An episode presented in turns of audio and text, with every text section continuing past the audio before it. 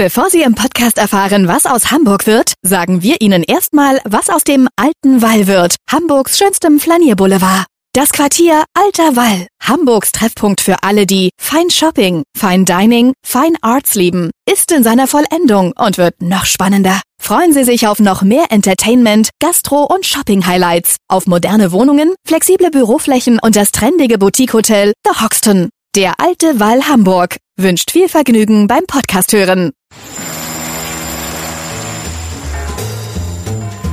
Was wird aus Hamburg? Der Podcast zur Stadtentwicklung. Hallo, moin, moin und herzlich willkommen zu einer neuen Ausgabe unseres Podcastes. Mein Name ist Matthias Igen und heute geht es um richtig spannende Projekte in der Hansestadt, um den Kai-Speicher Altona, den Strandkai und das Johann-Kontor. An der Stelle, viele werden es wissen, der früheren Cityhöfe. Ich habe den Leiter dieser Hamburgensi hier im Podcaststudio, die übrigens im kommenden Jahr 150 Jahre alt wird.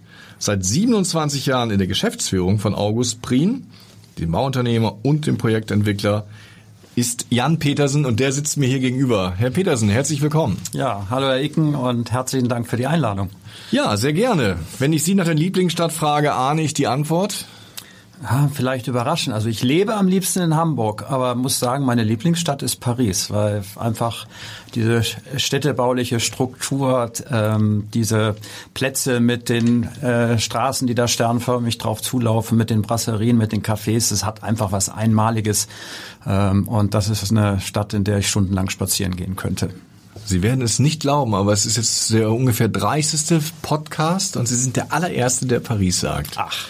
Und ich würde sagen, zwei Drittel haben immer Hamburg gesagt. Und so bin ich sehr, sehr froh, dass Sie heute mal den Blick über den Tellerrand Musste mutig gewagt sein. Aber nochmal, Genau. ich lebe am liebsten in Hamburg. Jetzt der Lieblingsstadtteil, der darf ruhig in Hamburg sein. Ja, äh, von der Arbeit her wäre das wahrscheinlich die Hafen City. Äh, vom Wohnen ist es da, wo wir auch zu Hause sind, das ist Blankenese. Weil mit dem Dorfcharakter, mit der Elbe, mit dem Treppenviertel und ähm, das hat einfach, ja, hat was Schönes und was Beruhigendes auch. Haben Sie so einen Lieblingsort in Hamburg? Genau eine Stelle, wo es ganz besonders schön ist? Ja, der liegt auch in Blankenese, das ist der Bismarckstein. Denn äh, da oben den Sonnenuntergang zu sehen mit... Unweit äh, vom Sülberg, ne, ist das? Ja, genau. Ja, also Bismarckstein, und dann gibt es das Denkmal dort oben und da gibt es so einen Aussichtspunkt, äh, wo man dann die Elbe runterguckt in den Sonnenuntergang mit äh, den Schiffen, die da rauf Strom auf und Strom abwärts ziehen und das ist abends, da kommt man einfach richtig runter nach dem Job. Haben Sie ein Lieblingsgebäude? Ja, ist die Elfi, eindeutig.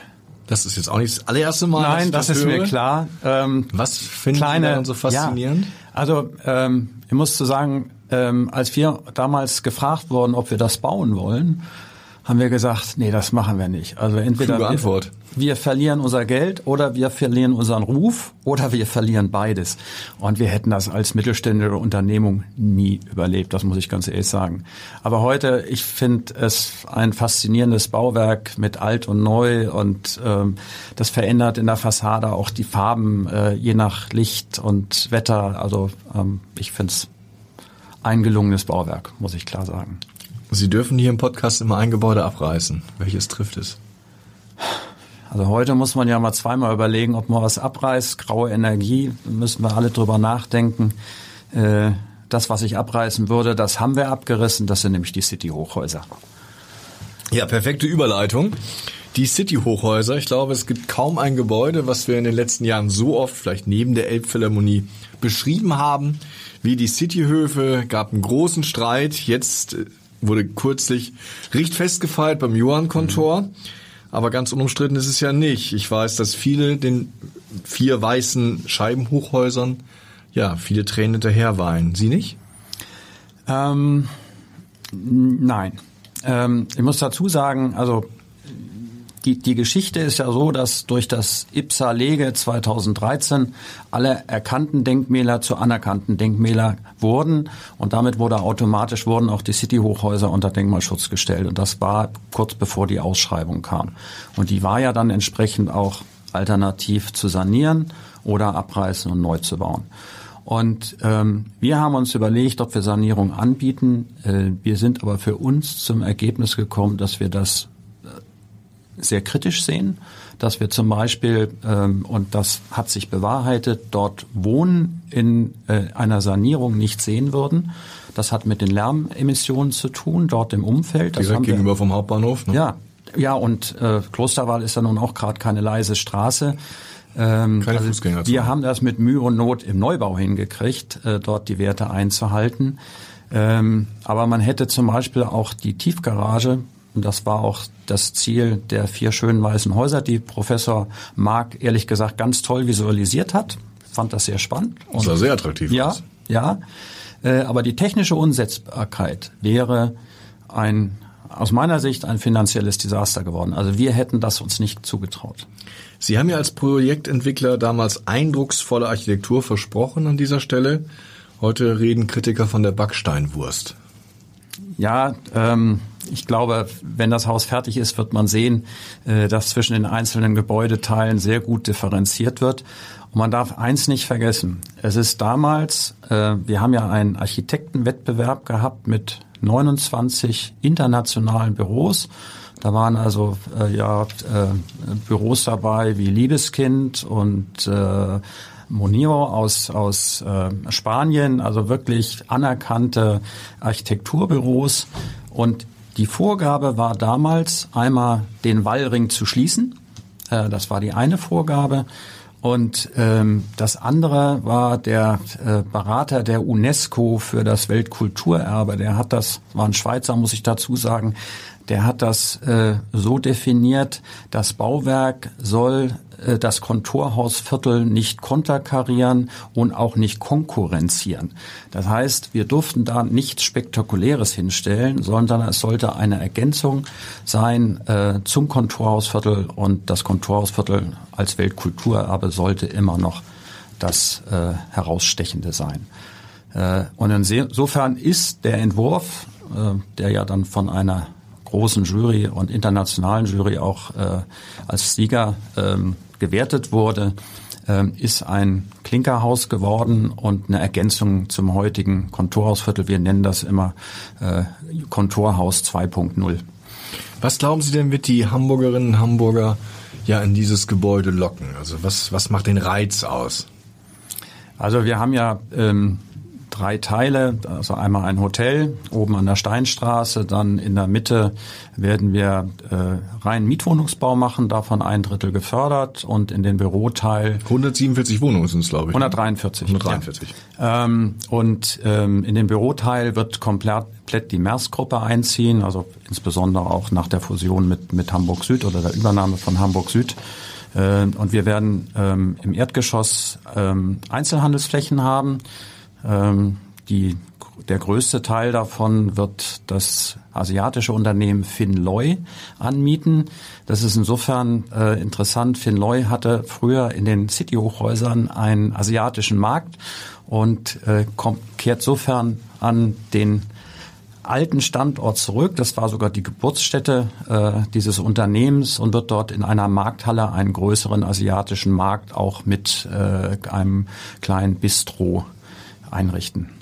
Und wird alles pünktlich fertig, weil wenn man sonst so mit äh, Bauherren redet, hört man nur von Lieferkettenproblemen, von verzögerten Lieferungen, von Corona-Beschränkungen.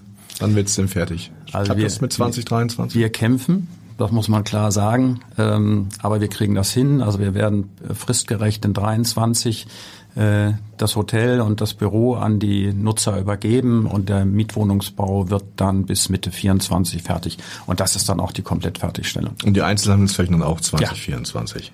Genau, die werden aber 23 auch noch mit übergeben. Ah ja. Aber es ist schon so, dass diese Ecke, die ja derzeit noch ein bisschen tot ist, ähm, dadurch belebt werden kann. Also ähm, ich glaube, also man muss ja auch mal die Burchardstraße sehen. Das ist heute ein großer Parkplatz ähm, und jetzt beim Richtfest hat äh, unsere Senatorin Frau Dr. Stapelfeld gerade noch mal bestätigt, dass dieser Platz im Prinzip zwischen Sprinkenhof, Schielerhaus und dem Johannkontor neu äh, angelegt werden soll, also viel attraktiver gestaltet werden soll. Ähm, und dann trägt auch das Johannkontor zu einer Beruhigung äh, dieses Platzes dabei.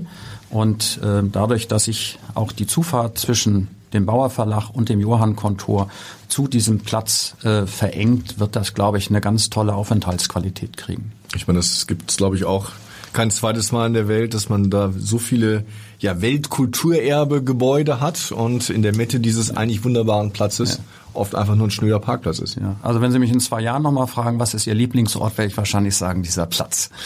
Heute braucht man aber verdammt viel Fantasie, um sich das vorzustellen. Ja, aber es gibt schöne Visualisierungen. Gut, wenn ich die ganzen schönen mal, Visualisierungen, die ich in meinem Leben gesehen habe, mit dem mit der Wirklichkeit abgleiche, sehe ich da auch immer so ein paar Nein, Unterschiede. Wir hoffen mal, dass der Bezirk das auch so umsetzen kann und die finanziellen Mittel dafür erhält. Ist es eigentlich, ähm, das ist ja für Sie auch ein großes Projekt, eins, was auch sehr intensiv diskutiert wird. Tut das eigentlich manchmal auch weh, so als Hamburger Unternehmen da so in der Kritik zu stehen? Vor allen Dingen eigentlich für den Abriss, für den man nichts kann? Ähm, eigentlich richtete sich die Kritik immer gegen den Senat. Und das haben uns auch, ähm, also insbesondere die Politik, die anderen Parteien von, von den Linken zum Beispiel, haben uns immer gesagt, Herr Petersen, das geht nicht gegen die Firma Prien. Wir wissen, die Firma Prien ist ein verlässliches Unternehmen. Ähm, es geht um die Entscheidung des Senats, den eigenen Denkmalschutz wieder aufzuheben. Und heute, ähm, die Kritik ist verstummt. Ich glaube, nachdem die Häuser abgerissen worden sind, äh, spricht eigentlich keiner mehr drüber. Und es sind eigentlich mehr Stimmen, die sagen, Mensch, ist ja toll, was da entsteht und das wächst so schnell. Und äh, ja, hoffen wir, dass es am Ende auch noch so sein wird.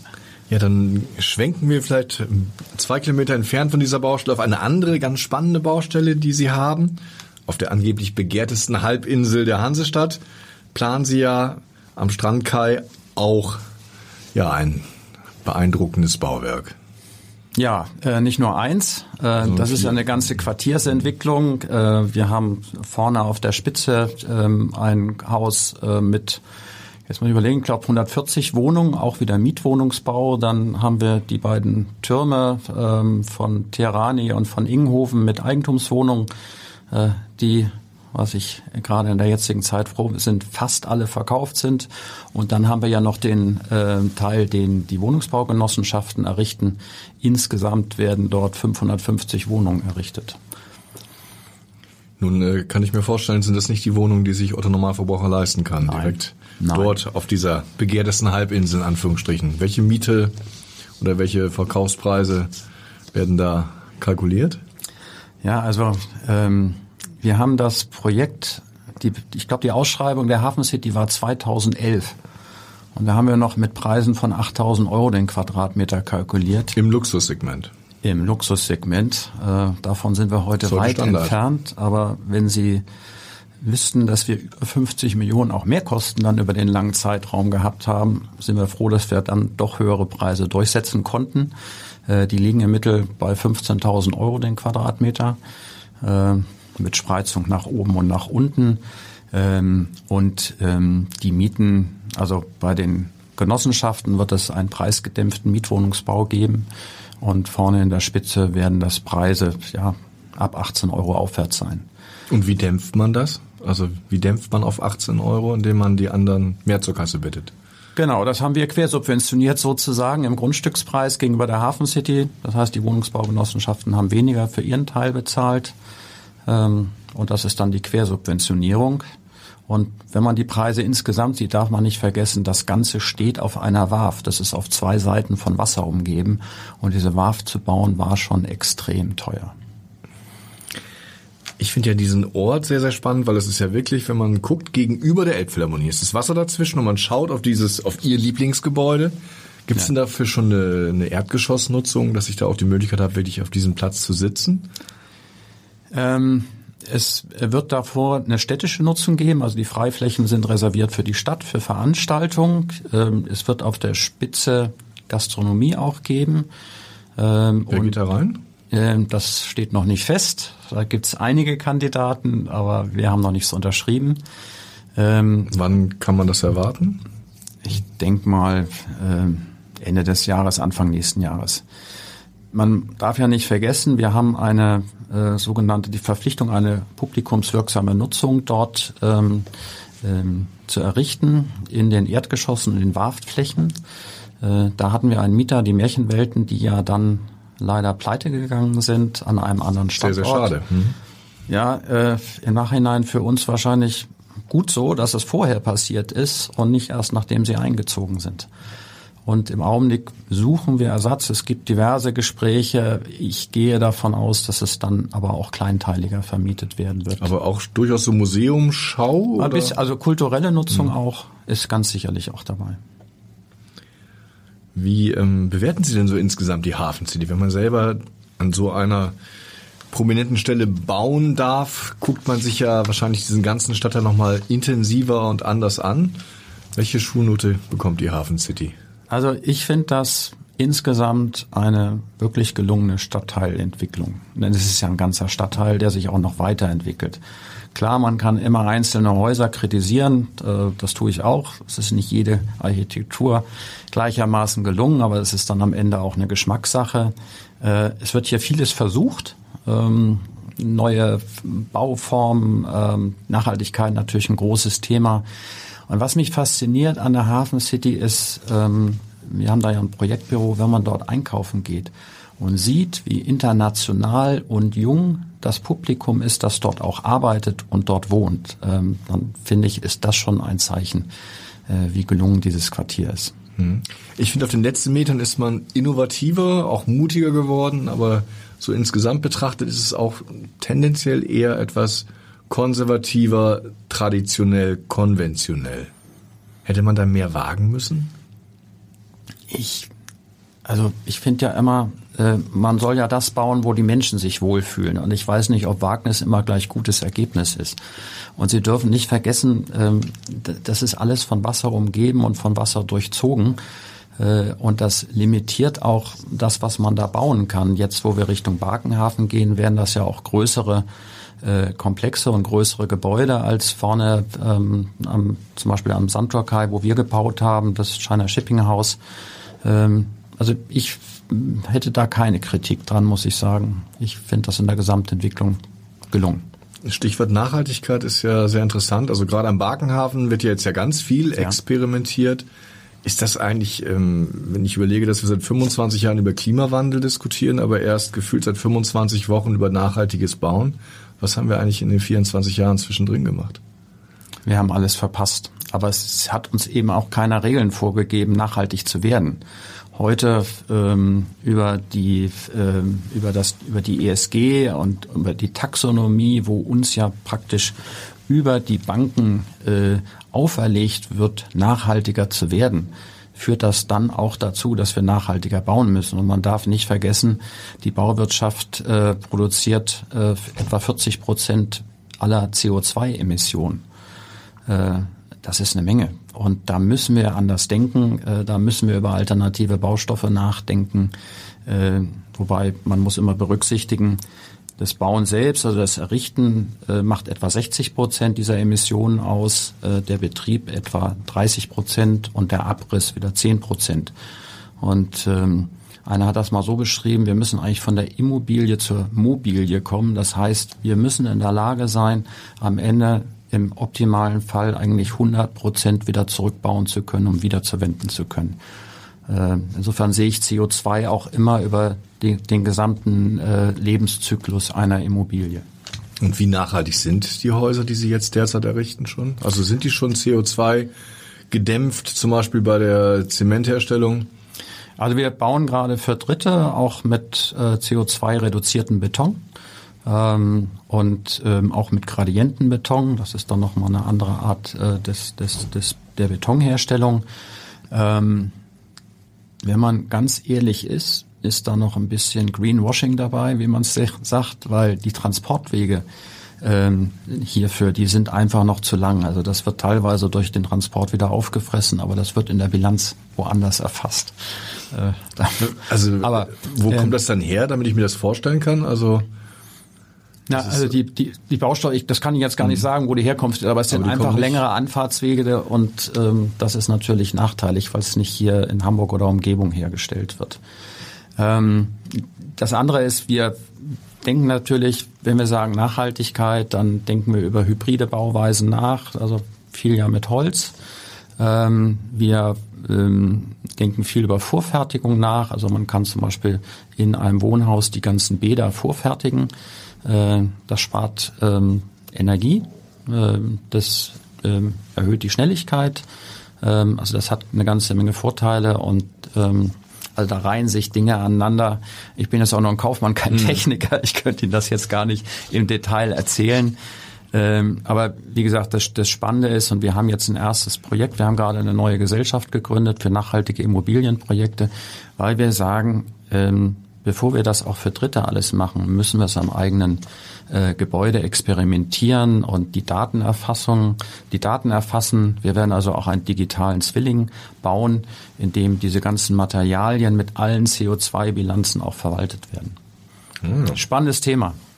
Ist es denn so, dass es dann nochmal einen Preisschub geben wird, wenn wir nachhaltiger bauen? Wir versuchen das zu vermeiden, aber ich befürchte, das Bauen wird nochmal teurer werden durch die Nachhaltigkeit.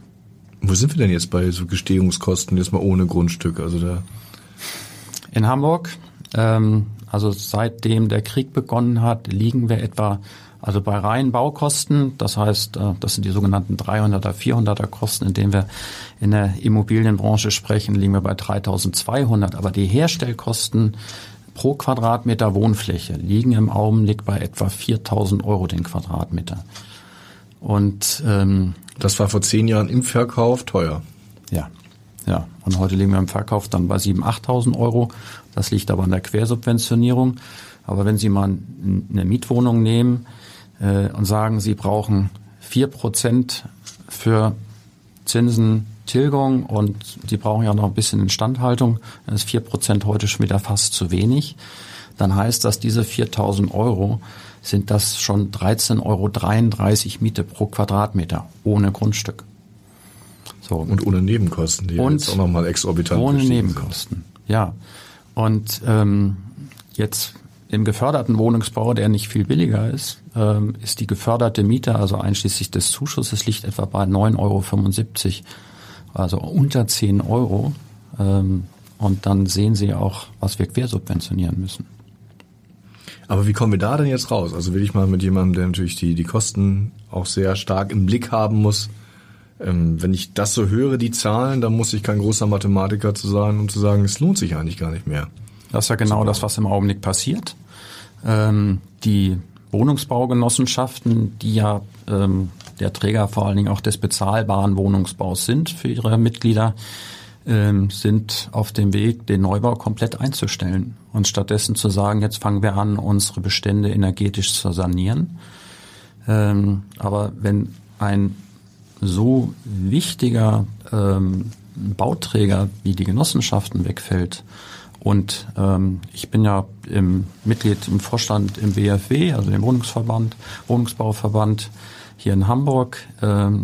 Es gibt eine Umfrage ähm, unter den Mitgliedern in Deutschland. 70 Prozent der Mitglieder haben gesagt, dass sie Neubauten zurückstellen oder gar nicht mehr neu anfangen. Also das ist eine ganz gefährliche Entwicklung, nämlich bezogen auf, auf Hamburg.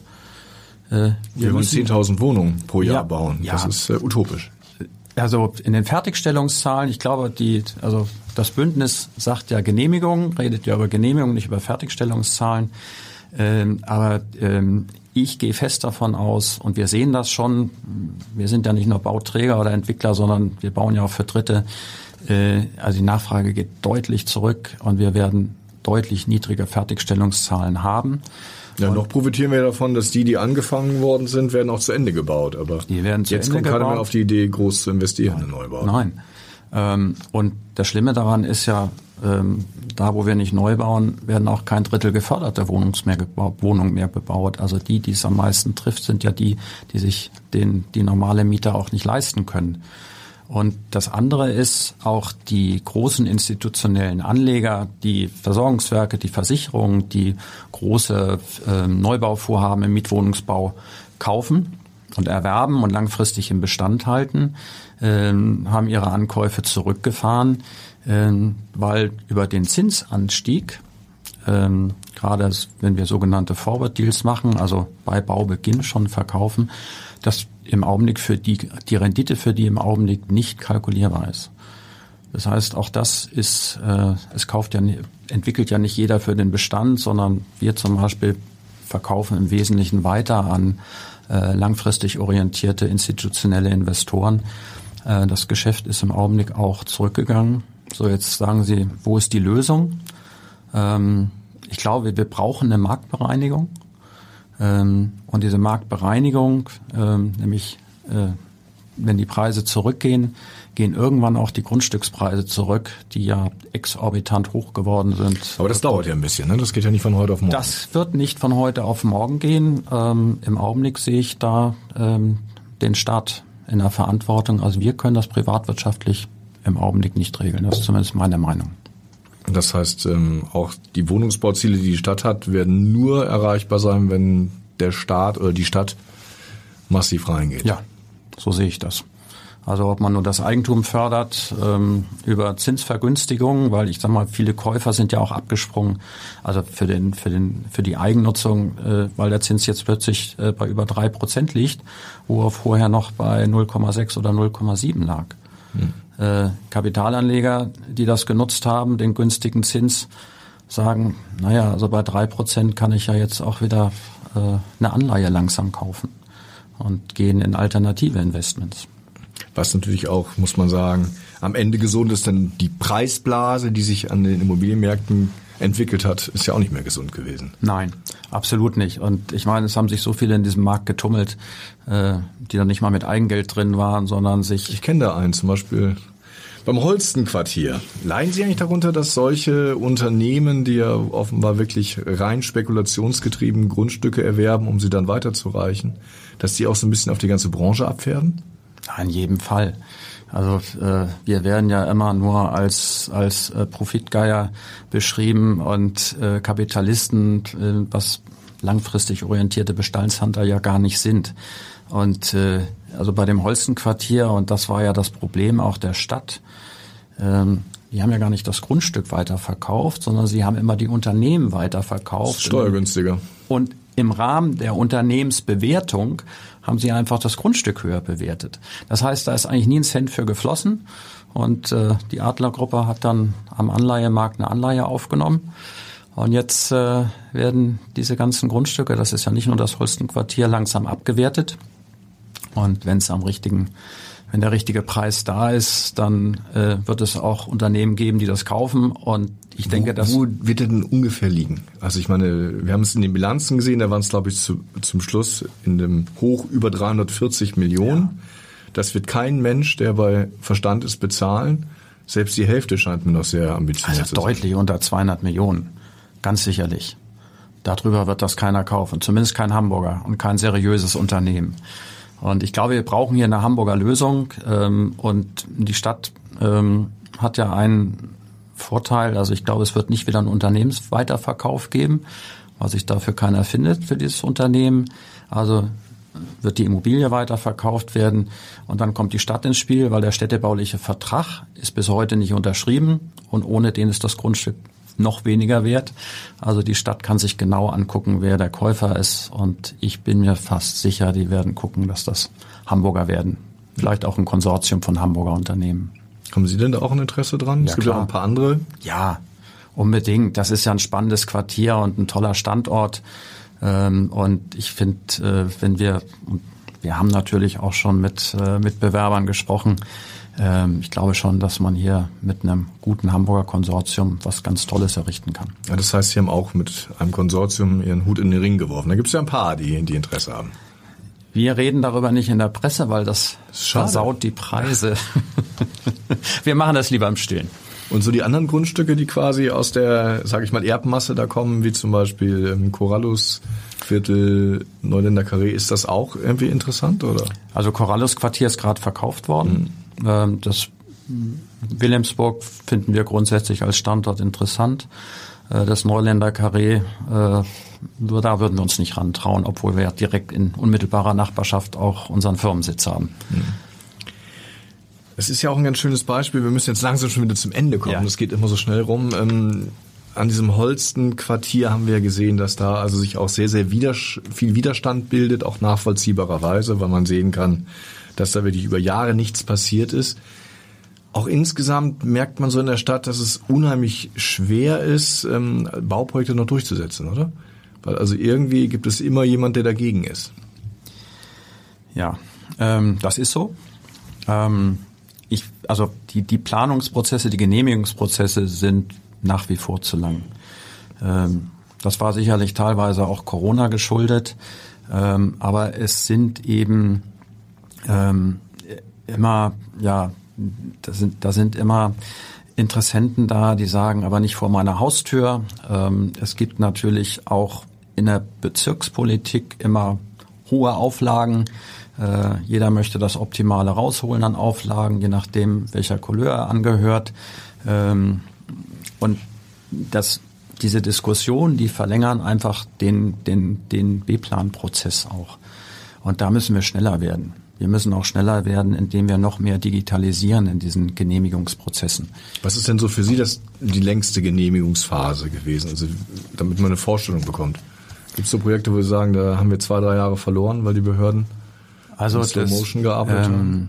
Das längste war in der Tat äh, mit allem, mit einschließlich Architektenwettbewerb und dem B-Plan-Verfahren, war der Strandkai. Was natürlich angesichts der Baukostenentwicklung auch richtig ärgerlich ist. Ne? Ja, klar. Und für viele gehen jetzt mit den gestiegenen Baukosten, gehen die Kalkulationen auch nicht mehr auf. Aber was Und heißt das denn? Wie viele Jahre waren das? Also durch diese Strandkai-Entwicklung? Also ich meine, wir haben Pro? 2011 ähm, die Ausschreibung äh, gehabt und gewonnen und wir sind jetzt ja elf Jahre Immer später. noch nicht fertig. Wann wird's äh, fertiggestellt? Äh, Mitte 23. Wenn nichts dazwischen kommt. Ja. Vielleicht abschließend, das ist ja das Schöne am Podcast, da darf auch mal irgendwie die Fee vorbeikommen und Sie haben drei Wünsche frei, um wirklich die Lage zu verbessern und gerade vor dem Hintergrund, wir haben eben gesprochen, dass kaum noch auch Wohnungen gebaut werden. Was wünschen Sie sich, damit in dieser Stadt wieder mehr sich bewegen kann? Jetzt haben Sie eine schwierige Frage gestellt. Ich glaube, ähm, wir, ich, ich hole einen Tick aus. Also wir haben ein Bündnis für das Wohnen und das ist gut so, weil äh, Verbände, Politik ähm, und ähm, auch die Bezirke miteinander reden. Wir müssen die Bezirke noch mehr einbinden, damit wir noch mehr gemeinsam an ein Ziel arbeiten und ähm, Dinge besprechen, bevor sie in den Brunnen gefallen sind. Äh, Das ist das eine, was ich mir wünsche, weil das halte ich für ganz wichtig, dass es jetzt hier keine Fehlschüsse gibt. Ähm, sag mal, möglicherweise Volksinitiativen, äh, die einem gefährlich werden könnten, dass man denen zu sehr entgegenkommt, das halte ich für verkehrt.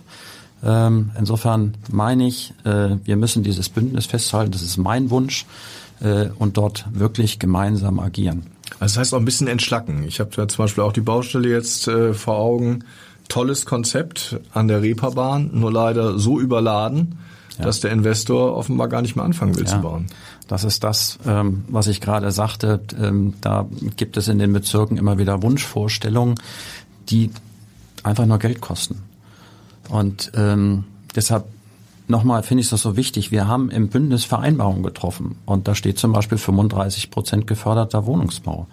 Und wenn dann ein Bezirk kommt, ja, aber ich will aber 50 Prozent, sonst gibt's den B-Plan nicht, dann Da gibt's am Ende null. gibt's am Ende null. Man diskutiert lange und ähm, gerade ja auf Sylt ja zum Beispiel äh, war ja auch im Abendblatt geschrieben, dass dort ein Projekt geplatzt ist, weil die Forderungen einfach ausgeufert sind. Also lieber 35 Prozent von X Ja. als 50 Prozent von nix. Ja. Und das andere, der Wunsch, ähm, ich glaube, wir müssen äh, uns mehr Gedanken machen noch über die Mönckebergstraße. Ähm, die hat so viel Potenzial, äh, müsste wahrscheinlich dafür autofrei werden und auch busfrei. Ähm, aber das, das ist eigentlich so eine attraktive Straße und zwischen Bahnhof und Rathaus muss einfach was Attraktiveres Gibt ja auch Ideen, eine Markthalle zum Beispiel in den Kaufhof zu machen. Konkurriert das mit auch dieser Art Markthalle, die Sie im äh, Johann-Kontor planen? Nein, das glaube ich nicht, weil das wird ja im Wesentlichen also asiatische Lebensmittel werden.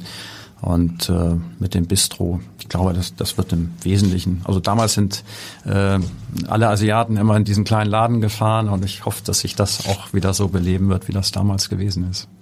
Letzte Frage. Sie sind ja, wie ich vorhin sagte, seit 27 Jahren in der Geschäftsführung von August Prien. Wollen, glaube ich, nächstes Jahr ausscheiden. Was macht man denn dann, wenn man so lange so viel geschaffen hat? Also meine Frau hat wahnsinnig Angst, dass ich dann nur noch zu Hause bin, aber da mache ich mir keine Sorgen. Also erstmal bin ich äh, begeisterter äh, Golfspieler Und ähm, zum Zweiten ähm, habe ich auch noch äh, Aufsichts- und Beiratsmandate, die mich beschäftigen werden. Und ich könnte mir vorstellen, dass ich äh, mit äh, Freunden und äh, Partnern zusammen auch noch kleinere Projekte entwickeln werde. Oder sonst kommen Sie in den Podcast und können endlich mal ohne politische Rücksichtnahme richtig äh, Kritik äußern. Na, ja. Ich war doch sehr offen. ja, Herr Petersen, ich danke Ihnen. Die Zeit ist leider schon wieder vorbei und ich bin gespannt, was Ihre Projekte jetzt für einen weiteren Weg nehmen. Vielen Dank. Herzlichen Dank. Weitere Podcasts vom Hamburger Abendblatt finden Sie auf abendblatt.de slash podcast.